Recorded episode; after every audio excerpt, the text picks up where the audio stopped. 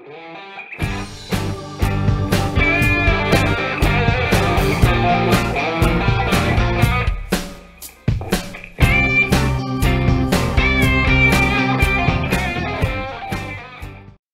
caros ouvintes, sejam bem-vindos a mais um podcast.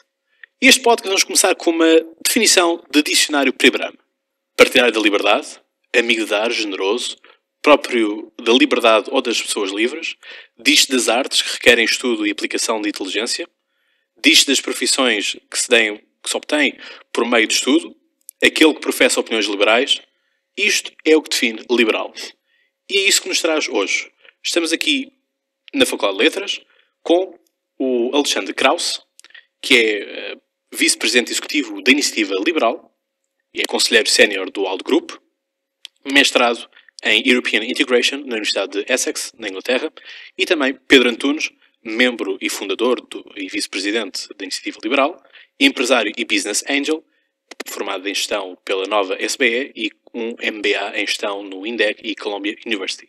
E estão aqui para falar justamente sobre a Iniciativa Liberal, este partido que finalmente se tornou no Tribunal Constitucional partido em Portugal e que promete disputar o lugar entre o PS e o PSD. Obrigado aos dois por eh, aqui estarem presentes e terem aceito o convite do, do podcast e felicitar-vos também por tornarem-se finalmente um partido e este finalmente prende-se com o facto de ser bom para a democracia existir eh, mais partidos eh, e próprio fui signatário também da formação deste partido. Portanto, uma vez mais, obrigado aos dois. Obrigado. Obrigado. Obrigado pela assinatura. Começar por vos perguntar como é que surgiu esta ideia de formarem um partido liberal.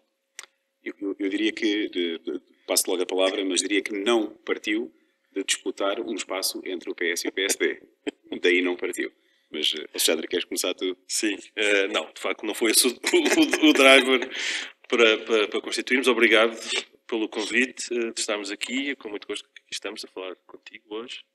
Foi mais ou menos há dois anos uh, que, depois de, de algumas reflexões, uh, olhando para os meus filhos, como é que, que, que, poderia pressentir do futuro deles em Portugal e não tendo chegado a nenhuma conclusão, comecei seriamente a pensar que possivelmente estaria na altura de me responsabilizar um pouco pelas, pelas, pelas minhas análises, pelas minhas críticas, ou que ou, ou, muito que não se faz ou que se faz mal uh, em Portugal, a nível político, e, e decidi desafiar uh, Rodrigo Saraiva, secretário-geral da Iniciativa Liberal, para uh, pensarmos um, um, movimento político liberal em Portugal, mas que se posicionasse fora da matriz política clássica. Não à esquerda, não à direita, não ao centro, mas posicionada no futuro que é algo que há muitas décadas não se pensa em Portugal a longo prazo e no futuro. Portugal continua-se a fazer política ad hoc, a pensar só no dia a seguir. É, não existem compromissos de longo prazo em Portugal. É, não existe, de facto, um pensar no futuro e nas consequências também do que se faz hoje mal. E foi esse, foi esse o, o início. Eh, nascemos como um movimento, tornámos uma associação, fomos crescendo.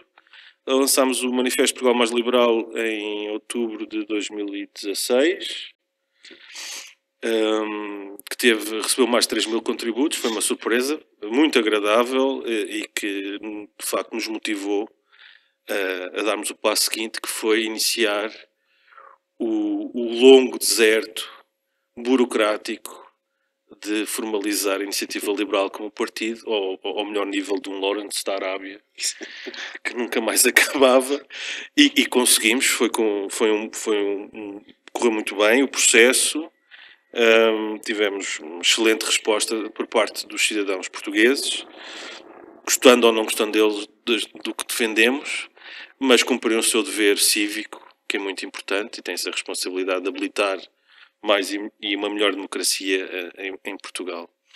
Tornámos uh, partido político formalmente em dezembro de, de 2017 e tornámos também membros da família liberal europeia no mesmo mês, em Amsterdão, onde nos tornámos membros plenos do ALDE Party. Uh, e tem sido uma caminho, uma correria, um caminho fantástico, com os desafios normais de, de começar do zero. Uh, e tem sido de facto uma surpresa a adesão uh, de centenas e centenas de cidadãos que têm, têm vindo ter connosco ao longo dos últimos meses. Promove, promove também desafios a nível de, de organização interna apesar de estarmos muito bem organiza organizados, mas existem muitas pessoas a quererem ativamente e proativamente participar e ajudar-nos a, a, construir, de facto, uh, uma iniciativa liberal uh, forte e, e, abrangente. E agora há que continuar a trabalhar sempre ao lado e com os portugueses, se assim eles o decidirem. O que é que vocês esperam? Uh no sentido de que todo, todo este manifesto que vocês fizeram foi tudo com o contributo de muitas pessoas eh, por indivíduo, no sentido de pessoas que não eram eh, conhecidas da sociedade, portanto, cidadãos ditos comuns. Uhum. Esperam vir eh, a receber alguns já partidários, por exemplo, de partidos como o PS e o PSD, liberais que estão escondidos nestes partidos. Deixa-me deixa só referir uma coisa que me parece importante o manifesto foi construído através de uma plataforma colaborativa que foi desenvolvida uh, por nós. Ou seja, uh, havia um texto base que era o Manifesto Liberal de Oxford, uh, que serviu de, de base ao, ao desenvolvimento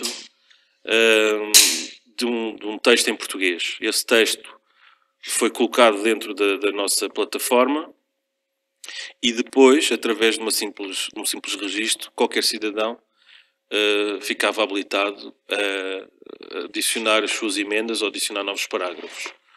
Portanto, foi assim um processo colaborativo que, no final, depois naturalmente exigiu que fossem construídos compromissos com, com, com mais de 3 mil, de, 3 mil, 3 mil contributos que, que, que recebemos. Em Portugal, uh, temos um problema o problema não, temos uma realidade que transcende muito se vamos buscar. Nós não vamos buscar ninguém. Quem quiser vem ter connosco, seja, lá está, do PS, do Bloco de Esquerda, do CDS ou do PST. Eu acho que temos uma realidade maior, mesmo numericamente, que é a abstenção. Quase 60% dos portugueses decidiram não votar nas últimas eleições legislativas. E este, esta que é a realidade da nossa democracia em Portugal. Uh, eu, eu, estou muito curioso e tenho vindo a ficar muito agradado que muitas das pessoas que estão uh, a vir ter connosco e a querer participar ou simplesmente manifestar que finalmente um, um projeto político pensado de uma maneira diferente e que está a interagir de maneira diferente com os cidadãos, muitas destas, muitas destas pessoas não votam há duas, três eleições e muitos nunca votaram. Uh, e esta que é a nossa realidade e aquilo que de facto estamos mais focados. Nós não, não temos espírito Robin Hood ou, ou outro, outra coisa similar, estar a roubar uh, militantes ou simpatizantes de outras forças políticas. Mas o Pedro acho que pode aqui acrescentar. Não, não, eu concordo plenamente com, com o que o Alexandre disse. O, acho que neste momento já temos pessoas que vieram de todos os quadrantes políticos, portanto acho que isso aí não se, não se coloca. Daí também eh, a nossa ideia de que de facto não há propriamente aqui a nossa ideia de esquerda e direita, o que nos interessa verdadeiramente é se, eh, se temos um Portugal mais liberal, um Portugal mais, com mais liberdade, seja em que setor for, eh, e não, não, não vemos aí grande, grande distinção. Aquilo que experimentámos e que vimos acontecer durante a recolha de assinaturas, por exemplo, é que pessoas de todas as áreas, de, todo, de todas as idades, vieram ter connosco para assinar, ficaram muito agradadas eh, com, com a existência de um novo, de, um, de, uma nova alternativa de voto e ficaram muito expectantes para ver o que, é que, o que é que daqui saía. Por isso é que também, tal como no manifesto, o nosso processo de agenda do partido é feito de uma forma colaborativa. Estamos neste momento a processar a primeira fase de contributos que tivemos, que eu agora não sei dizer de cor quantos é que foram, uh, mas foram também largas centenas, se não milhares.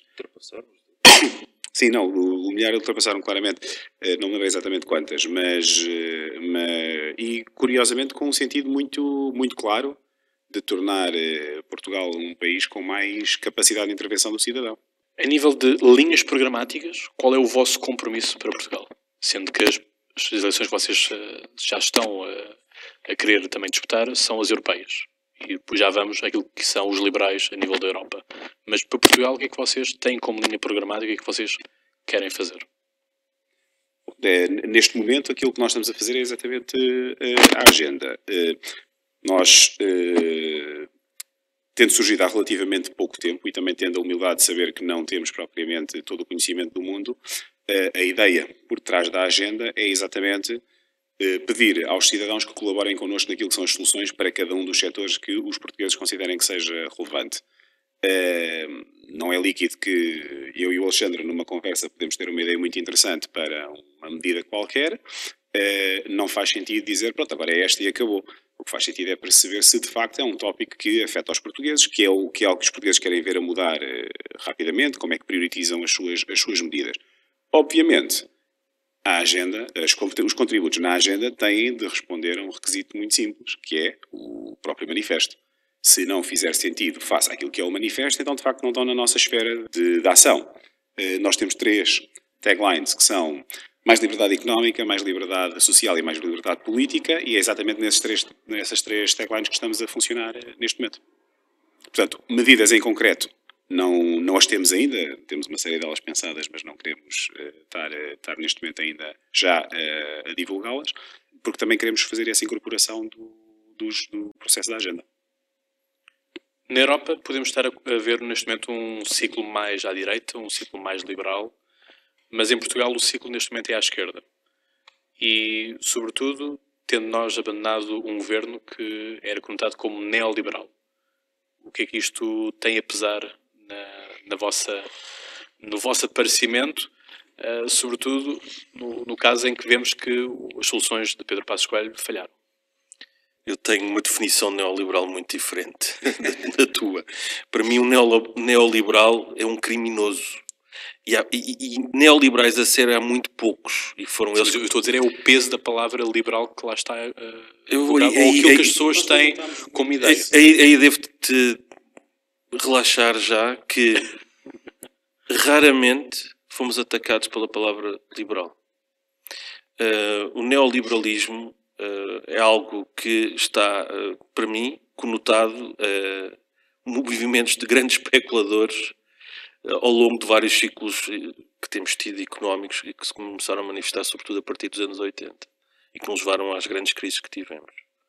Eu não vou comentar o Pedro Passos Coelho, não sou, não sou membro militante, simpatizante ou nunca fui do Partido Social Democrata, portanto tenho graves dificuldades em comentar outros partidos. A Europa está a virar ao centro, não está a virar à direita nem à esquerda.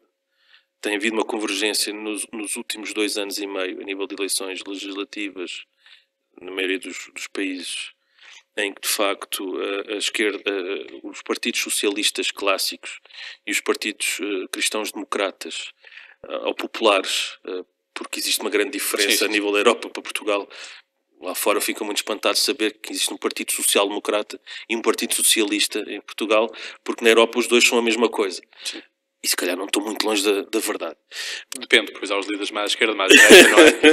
Questão... Enfim, sim. Este, este é o, este potato, é o problema, batata. A questão, este é o problema do, dos grandes partidos em Portugal, que é o PS e o PSD, certo. que há um ex-rotativismo que uhum. albergam uh, muitas pessoas. Sim, mas isso faz parte... Muitos, muitos espectros. Isso faz... o próprio António Costa é da mais à esquerda do, do é. Partido Socialista. Pois, hum, é verdade. Tenho uma dificuldade muito grande em aceitar a afirmação anterior, que é que Portugal se virou muito à esquerda porque depende muito do que é que se está aqui a falar de esquerda. Virou muito mais a um, a um conjunto de, de reações mais pró-corporativismo uh, do Estado e tudo isso. isso. Isso sim, é verdade. Se isso for esquerda, então virou à esquerda. Fantástico. Um, fantástico, não nesse sentido, no sentido positivo, mas pronto, ok, tudo bem. Tudo, certo. É isso que definem como, como, como a esquerda, é isso é, é a realidade. Um, nós, verdadeiramente, o que estamos aqui a dizer é ao contrário, não é? Nós queremos deixar uh, o cidadão ser o centro das políticas e não, não continuar a ter as políticas como um fim em si, como um, a criação de, de, mais grupos que são favorecidos ou do que seja. É, o que nós queremos é ao contrário. Nós queremos é que toda a gente tenha o mesmo tipo de uh, possibilidades e de oportunidades dentro do país. E para isso só existe com políticas focadas no cidadão. Por daí a minha dificuldade com, com esta questão de Portugal estar a virar à esquerda. É, tem aí algumas questões que eu não, não concordaria. Mas focaste um ponto que me parece importante e relevante, que é em Portugal existem do, duas grandes forças políticas há mais de quatro décadas. Uh, e o paradigma que estamos a, a constatar uh, pela Europa fora é que os grandes partidos clássicos, e mais uma vez os sociais-democratas, populares e os socialistas, estão em falência aberta porque do alto da sua uh, arrogância que reinou durante décadas, tiveram uma incapacidade e uma falta de inteligência quase emocional de, de se renovarem, de perceberem o que estava mal, porque existe sempre qualquer coisa que está mal e temos que ter esse espírito crítico. E a verdade foram partidos que se autodestruíram. Ou seja, o, o, o clientelismo existente no seio dos partidos obliterou completamente as suas estruturas. Aliás, penso que é o que está acontecendo neste momento no Partido Social Democrata em Portugal, penso que é o que vai acontecer mais tarde ou mais cedo no Partido Socialista, é o que aconteceu no Partido Socialista uh, francês, é o que está a acontecer no Partido Socialista uh, espanhol ou no Partido Popular espanhol e muitos outros, um pouco por toda a Europa. Ou seja, uh, há uma mudança em, a, acontecer por esta Europa fora e em alguns países fora da Europa, em que de facto os partidos clássicos estão corromperam a sua essência inicial e não tiveram essa capacidade de, de, de, de se renovarem, de se transformarem. E, e, e isso é mau para, para, para, a democracia. Está a surgir, nas alternativas que estão a surgir, que verdadeiramente acabam por ser conservadoras, autocráticas, eh, muito viradas para alguma xenofobia, algum eh, alguma isolamento de cada país anti-Europa. O caso da Polónia, o caso, da, Hungria. Portanto, França, felizmente, parece ser uma viragem. Sim, mas repara que mesmo em França. Não, foi uma viragem. Foi uma viragem, mas a combater dois extremos. Sim, sim, exatamente. Portanto, foi combater dois extremos. Um conservador e autocrático e um progressista liberal.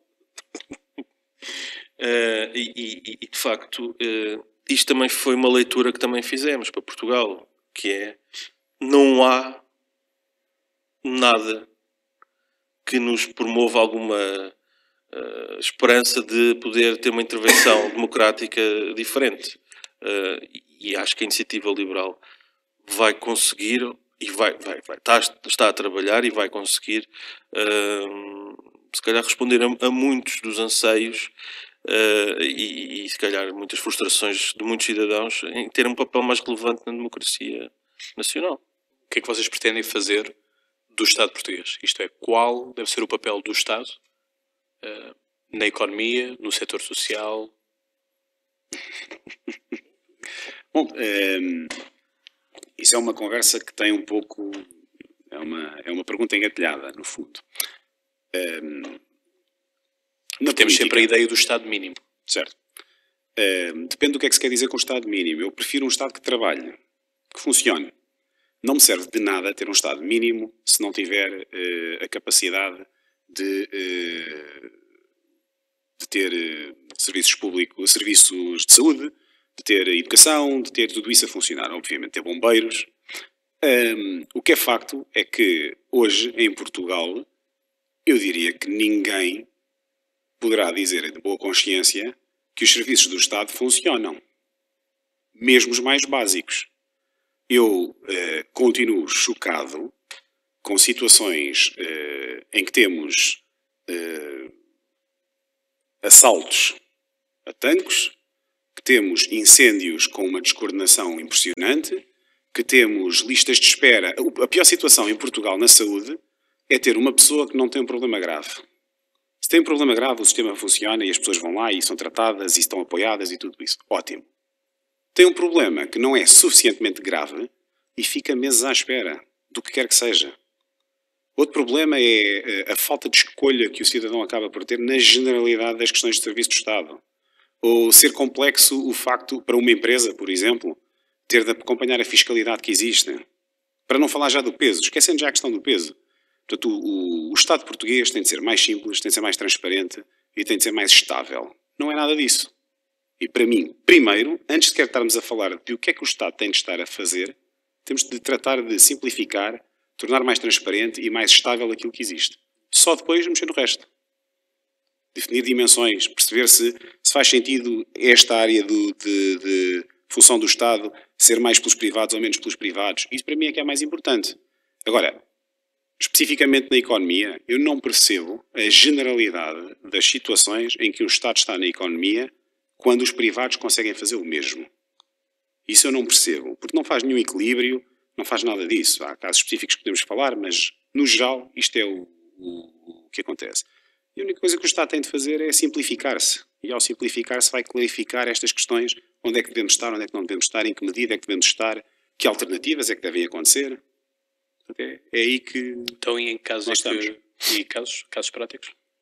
Casos práticos. Por exemplo, eh, uma das perguntas que nos fizeram numa das primeiras eh, entrevistas que, que, que, que fizemos foi em relação à Caixa de Depósitos, que é sempre aquela também que está eh, na calha para perguntar a qualquer liberal.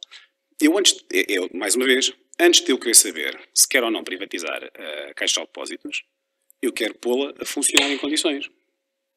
A ser, de facto, um banco que funciona para promover a economia, para promover as empresas, a inovação. E o que é facto é que isso não acontece com a Caixa Geral de Depósitos, por exemplo. O que é facto é que temos um canal de televisão público que faz o mesmo que os privados, certo? Serviço público. Serviço público é uma coisa que se pode contratualizar para quem utiliza uh, as frequências.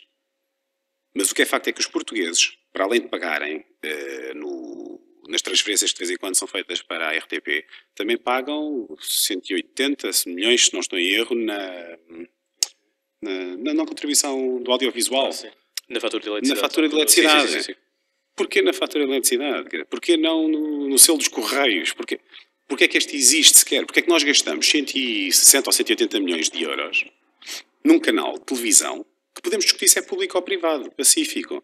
Isso para mim é uma segunda discussão. A minha questão é que está-se a gastar aquilo quando há um conjunto de canais privados que já fazem o mesmo.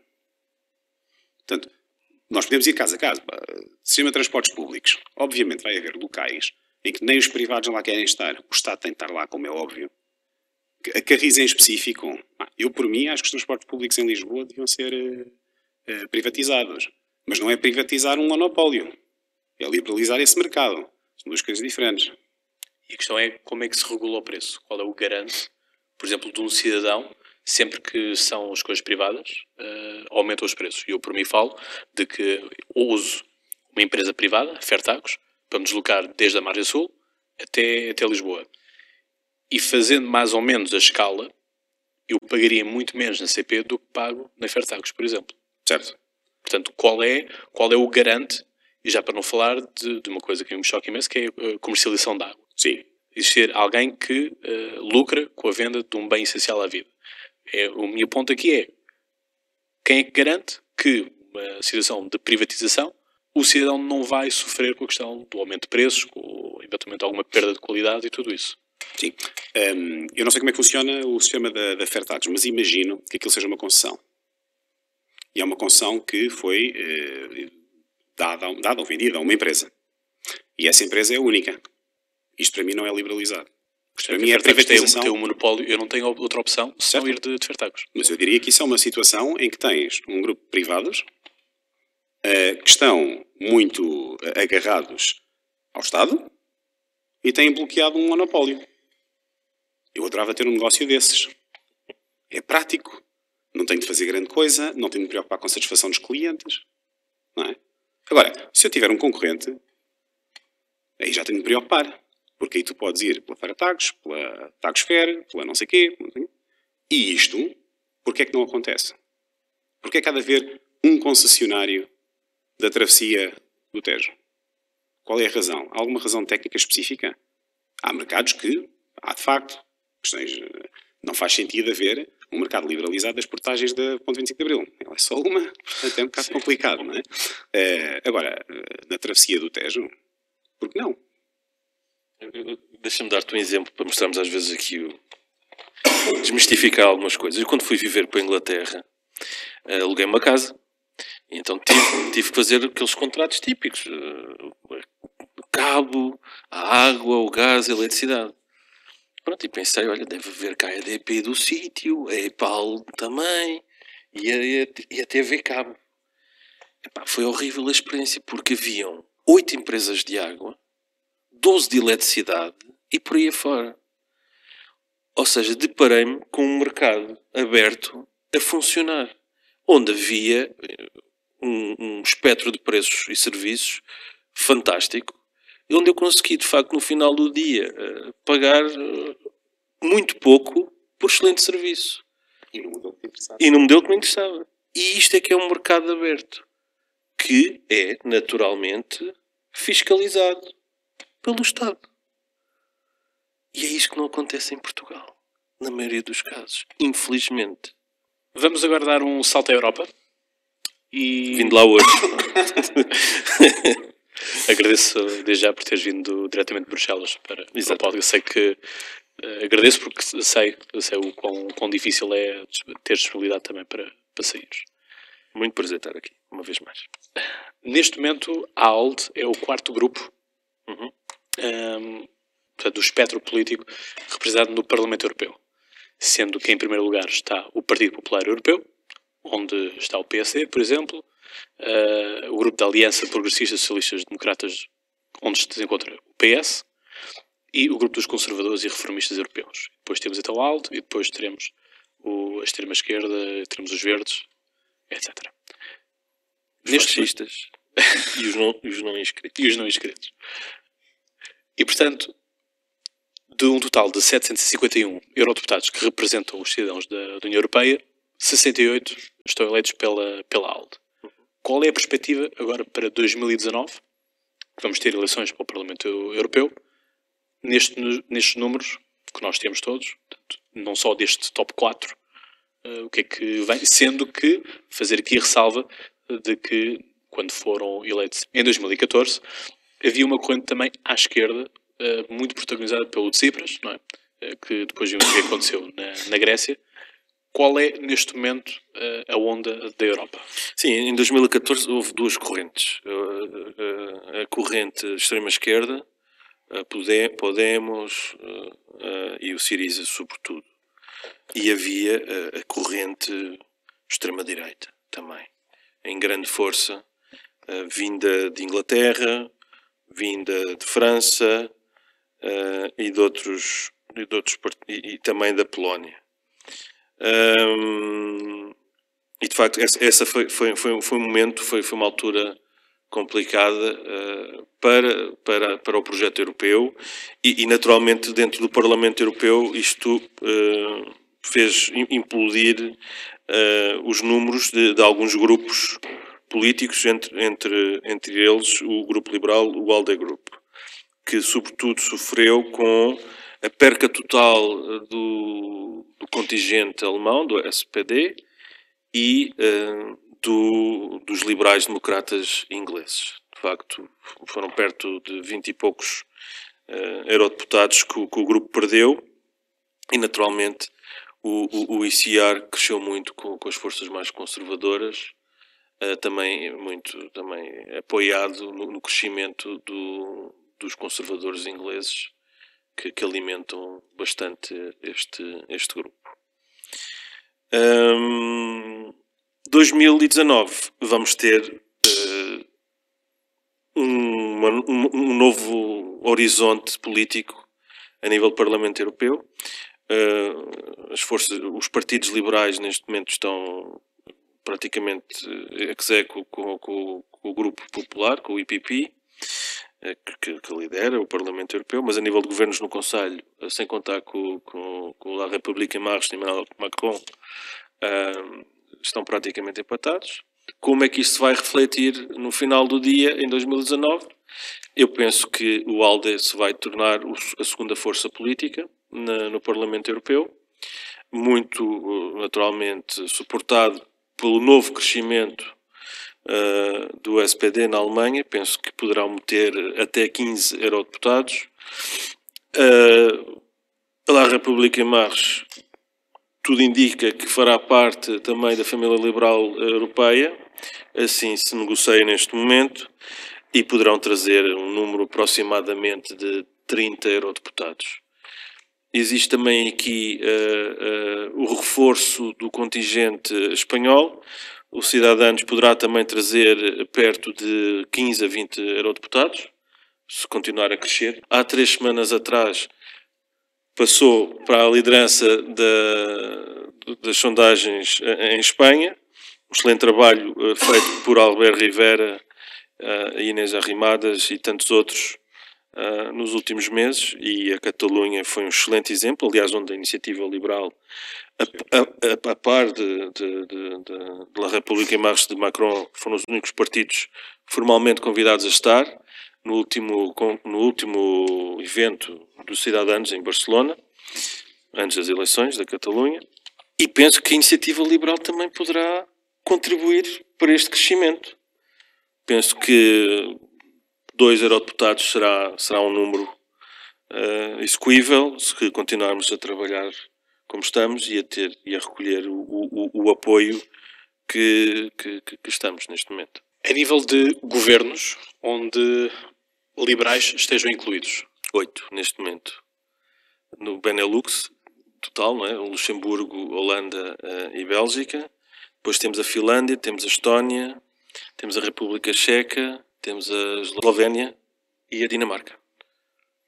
Existe aqui alguma geografia política tendenciosa, no sentido de no norte temos mais liberais e no sul menos?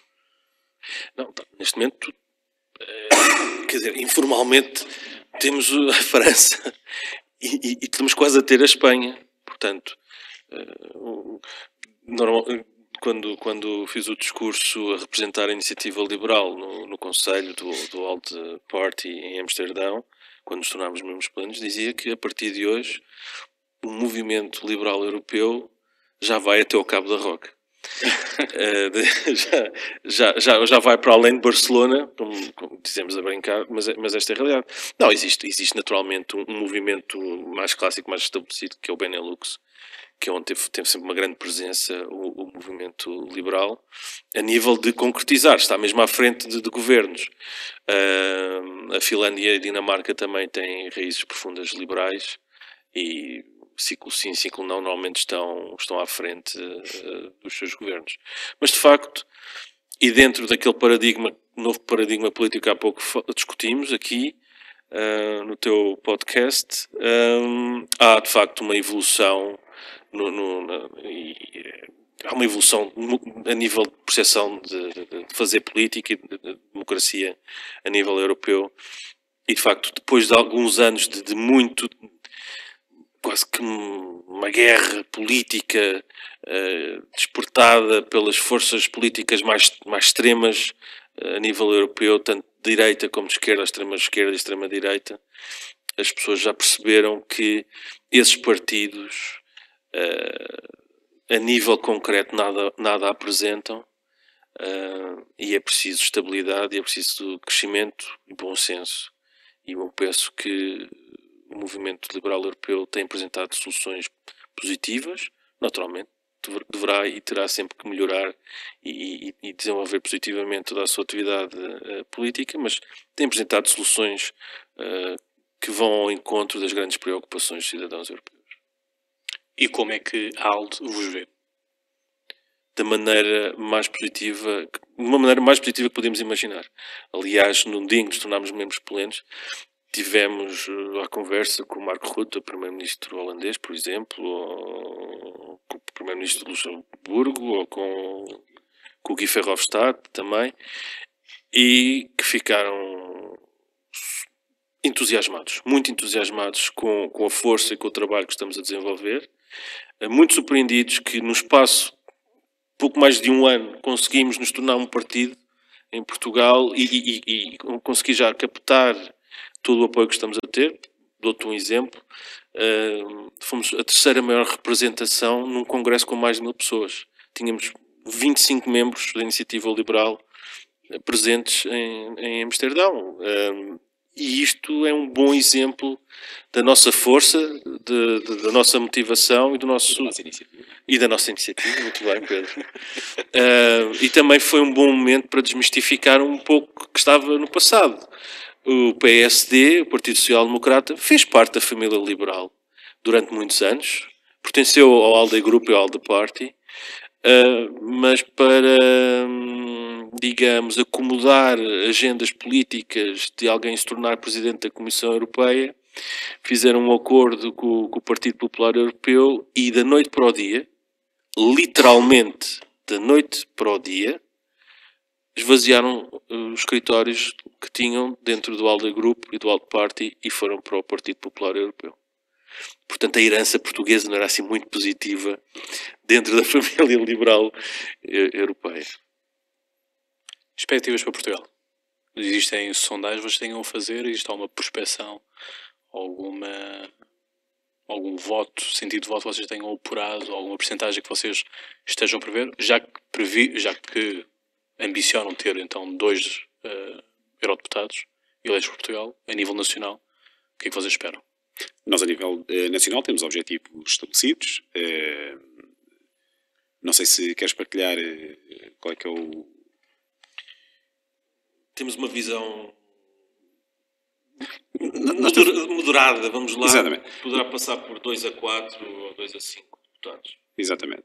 Um, mas aquilo que nós temos vindo a verificar é que o facto de uh, tu disseste um ano uh, para criar o partido, mas verdadeiramente do, desde o momento em que numa reunião decidimos, não, isto agora é mesmo para seguir para partido e a efetivação do partido, estamos a falar entre maio e dezembro. Portanto, nós funcionámos muito bem, os portugueses que vieram falar connosco tiveram bastante interessados, o engagement que temos tido, quer a nível pessoal, quer a nível eh, de, de, de Facebooks e redes sociais, tem sido bastante interessante. Portanto, nós neste momento estamos com uma expectativa bastante elevada, por isso é que os nossos objetivos também são, eh, apesar de ambiciosos, eu acho que são perfeitamente atingíveis.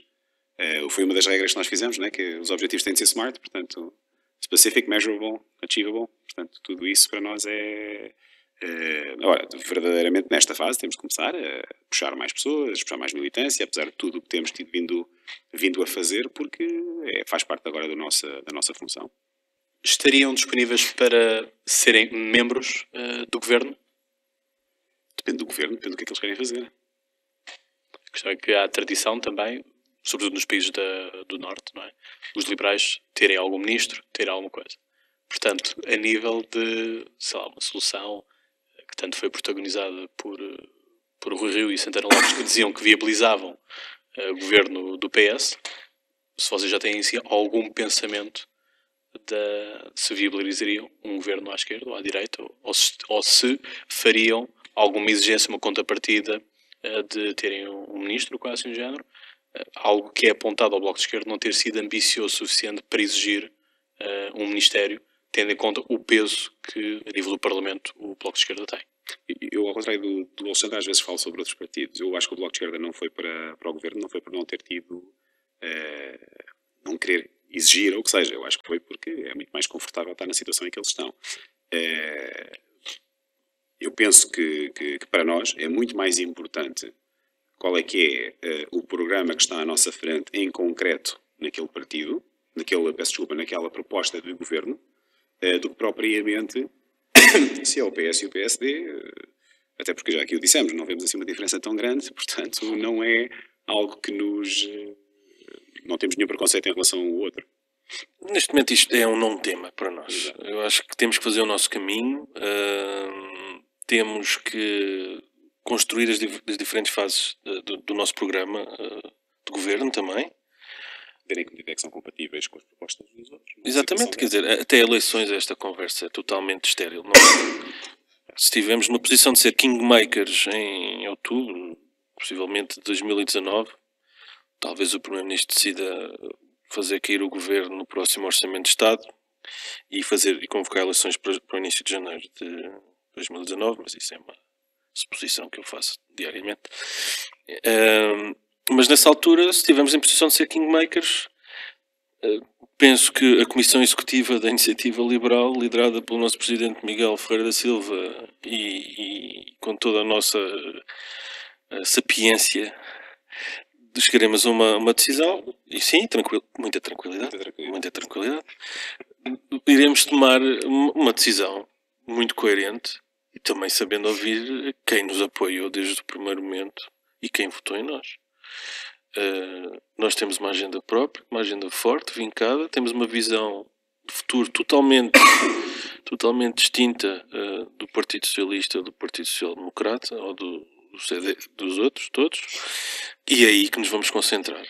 A nível da, da vossa estrutura eh, partidária, como é que vocês estão a pensar, organizar-se? Isto é, eh, desde o, o topo até ao militante base, como é que vocês estão a pensar estruturar-se? De uma maneira inovadora em Portugal. Bastante horizontal, eu diria. Uma das leituras que fizemos, e já aqui falámos, é, é o clientelismo que existe no, no seio dos partidos. Eh, e isso é algo que acontece naturalmente. no- e esta é uma realidade que, que- que há que saber viver com ela. E normalmente ela acontece, tanto em Portugal como fora de Portugal, a nível das, das direções distritais ou regionais. E, e lembro-me que logo no início, e acho que nem o Pedro Antunes ainda cá andava, uma das primeiras eh, decisões tomadas ou exigências colocadas em cima da mesa é nós não vamos ter distritais. Vamos substituir as distritais do partido por policy centers. Vamos eh, ter centros de, de competência a produzir eh, estratégia e, e política tanto para as estruturas locais como para a estrutura nacional. Respondendo à tua questão, vamos ter a estrutura nacional, naturalmente, depois vamos ter estruturas locais, estou a falar a nível político. Madeira e Açores poderão ter um formato diferente que será estudado, aliás, está a ser estudado já neste momento e a ser preparado pelo, pelo nosso Conselho de Jurisdição eh, para adequar esta filosofia que nós temos eh, a, a- a estas duas regiões, que têm a sua, as suas espe- especificidades. Vamos ter os centros de competência, como já disse, a nível distrital, e é isto. Não vamos ter juventude partidária, porque não, não, não vemos qual é o valor. Porque é que um jovem verdadeiramente há de ser assim tão diferente enquanto militante de um adulto? São pessoas, pensam, sabem fazer coisas, portanto, hão de participar da mesma forma. Mas, agora, eh, eh, em complemento do que, do que o Alexandre estava a dizer, uma das coisas que eu achei muito interessante quando me comecei a juntar ao movimento, eh, e que não foi assim há tanto tempo, foi, deve estar a fazer qualquer coisa como um ano, mais coisa, menos coisa, Um, e uma das coisas que achei muito interessante foi o facto de termos um equilíbrio bastante bom entre pessoas que de facto percebem de política, percebem de organização a nível política, eh, e eh, o resto de nós que gostamos de pensar de forma bastante diferente, gostamos de pensar, temos ideias completamente diferentes, e este casamento tem vindo a correr muito bem. Esta, vamos chamar a exigência que, que eles tinham eh, de- dessa tal reunião inicial, eh, foi algo que para, por exemplo, para mim eh, não era tópico, porque não, para mim não é lógico que, que as coisas tenham de ser geridas a nível distrital em vez de a nível de esqueci da palavra conselho. Sim. A nível de conselho. Portanto, não, isso aí nunca ofereceu esse tipo de, de resistência. Aquilo que era de facto importante era a ideia de mitigar todo e qualquer mecanismo que levasse ao clientelismo, que levasse aos grupinhos, que levasse a esse tipo de guerras eh, que costuma haver em partidos. Então, quando forem as eleições autárquicas, vão ser as federações ou os distritais eh, a fazer a campanha ou a coordenar a campanha? ainda não chegámos a esse, a esse nível de, de- para, para podermos estar a falar da- das autárquicas. É? Neste momento, a Está nível organizacional, longe. Está estamos longe, não, não é isso que nos está neste momento a preocupar. Há coisas muito mais importantes eh, pelo caminho, há umas europeias, umas regionais e umas eh, legislativas. Eh, portanto, não, por agora não é essa a preocupação. Já agora tocou nas, na- nas regionais. Há, estão a pensar alguma coisa nas regionais ou... Sim, sim. Nós neste momento temos pessoas identificadas em vários pontos do país, portanto, o Madeira é um, é um dos sítios também. e prevêem um bom resultado Por para... acaso, Açores não faço ideia, não, não falei com o Rodrigo so- sobre isso. Desculpa. eh, Eu corto isto. Não, não havia pergunta, desculpa. Ah, e para, para as ilhas, eh, estão com boas perspectivas a nível de resultados eh, eleitorais? É uma questão ainda muito recente também. Eh, Nós agora estamos a expandir de forma muito, muito rápida. Isto está a funcionar muito numa, numa lógica de startup política. Nós Era estamos isso a eu- crescer a percentagens muito elevadas eh, e, e é isso oferece desafios organizacionais, mas felizmente do lado, eh, do, do lado de, de quem se juntou, a experiência nisso é bastante grande também. Portanto, temos um grupo de pessoas com bastante experiência política e um grupo de pessoas com bastante experiência organizacional e empresarial. Portanto, tem sido, nesse aspecto, uma, um casamento bastante interessante.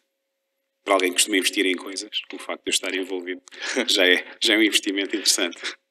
Eu realmente acho que o, o vosso fenómeno, isto porque acompanhei alguns, alguns uh, eventos vossos, uh, vejo como claramente uma startup política, por assim dizer, e a nível de tecnologia, uh, vocês têm apostado muito naquilo que são as novas, uh, as novas tecnologias, as redes sociais, e não me esqueço da, da cimeira que foi feita no, no Castro, em que as pessoas faziam hashtag para participar no painel.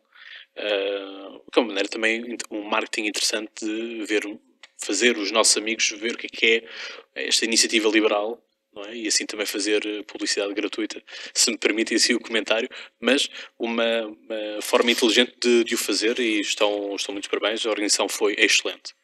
Um, e portanto, quero, quero agradecer também o facto do, dos convites que me foram, foram feitos à, à data. E portanto é com muito, com muito gosto que também vos, vos recebo neste espaço e também com muito interesse de, de vos ouvir. Já tinham sido referenciados no, no episódio sobre as legislativas uh, francesas, porque foi nessa altura que vocês também começaram a fervilhar mais. Lá está, maio, o mês de maio, quando começou a, a ser. Sim, portanto, uh, que vocês fizeram os vários meetings, os vários, uhum. os vários encontros para, para angariar assinaturas para formarem o partido. E portanto, chegamos assim ao final deste, deste episódio e muito agradecemos a vossa presença de aqui terem estado, quer o Alexandre que veio de propósito de, de, de Bruxelas, quer também do, do Pedro Antunes. Não sei se vocês têm alguma mensagem final que queiram passar aos nossos ouvintes. Eu gostava de agradecer uh, o convite feito. Uh, de facto, tivemos que cruzar agendas para estarmos uh, juntos, finalmente, mas fui-lo com, com, com, muito prazer. queria também dar os parabéns pelo programa, porque é importante discutir Uh, também a política em Portugal. Acho que é muito importante e também estás a, uh, estás a cumprir muito bem, enquanto cidadão, esse, esse papel e, e, que agradecemos. Também teres vindo sempre a alguns dos nossos eventos e creio que com o teu espírito crítico tens tirado as tuas conclusões, espero que maioritariamente positivas. Aliás, já referiste a nossa summit em setembro passado, que correu, de facto, foi, foi muito bem. Tivemos a presença do, do primeiro-ministro, antigo primeiro-ministro da Estónia, Tavi Roivas, entre outros fantásticos eh, convidados. Mas é sempre importante uh, podermos uh, falar uh, e, e, explicar aos portugueses e, ao, e, aos teus ouvintes o que, que, estamos a fazer. Mais uma vez agradecemos o teu convite, Pedro. Eu também queria agradecer o convite para estar aqui, foi uma, uma conversa bastante interessante. E pronto, isto tem sido um desafio, um desafio diferente, muito daquilo que eu estava habituado enquanto empresário. tem sido um desafio bastante diferente, mas muito, muito valioso para aquilo que, que tenho vindo a aprender e estamos, acho que estou e estamos bastante confiantes naquilo que vão ser os nossos resultados no, no futuro e, e fica também se calhar o convite para ir ao site, para ir ao site e ajudar com contributos na agenda. Fica o site disponível na, na descrição do, do vídeo, caso okay. caro algum, algum caro ouvinte nosso queira, queira vos ajudar, obviamente em nome da, da democracia. Muito obrigado pela vossa presença. Caros ouvintes, fica aqui o repto. Obviamente que quer eu, quer o podcast, não estamos aqui a fazer nenhuma campanha política, simplesmente estamos, eh, como foi aqui referido, em nome da democracia, dar também algum espaço a estes partidos que se afirmam, que se têm vindo a afirmar e têm aparecido. E muitas felicidades, é aquilo que eu posso desejar, e muita sorte para a Iniciativa Liberal e que seja um partido capaz de fazer uh, bons diálogos e agitar um bocado também a política, que também é necessário uh, para não ser mais do mesmo e que isso justifique uh, os altos índices de abstenção. E portanto, quanto a vocês, caros ouvintes, já sabem, não se esqueçam de subscrever o canal, de participar nas nossas redes sociais, Facebook e Instagram e, obviamente, partilhar o vosso podcast. Podcast à Conversa com, sempre aqui com os temas da política e da atualidade, da minha parte. E, portanto, até lá. Boas conversas.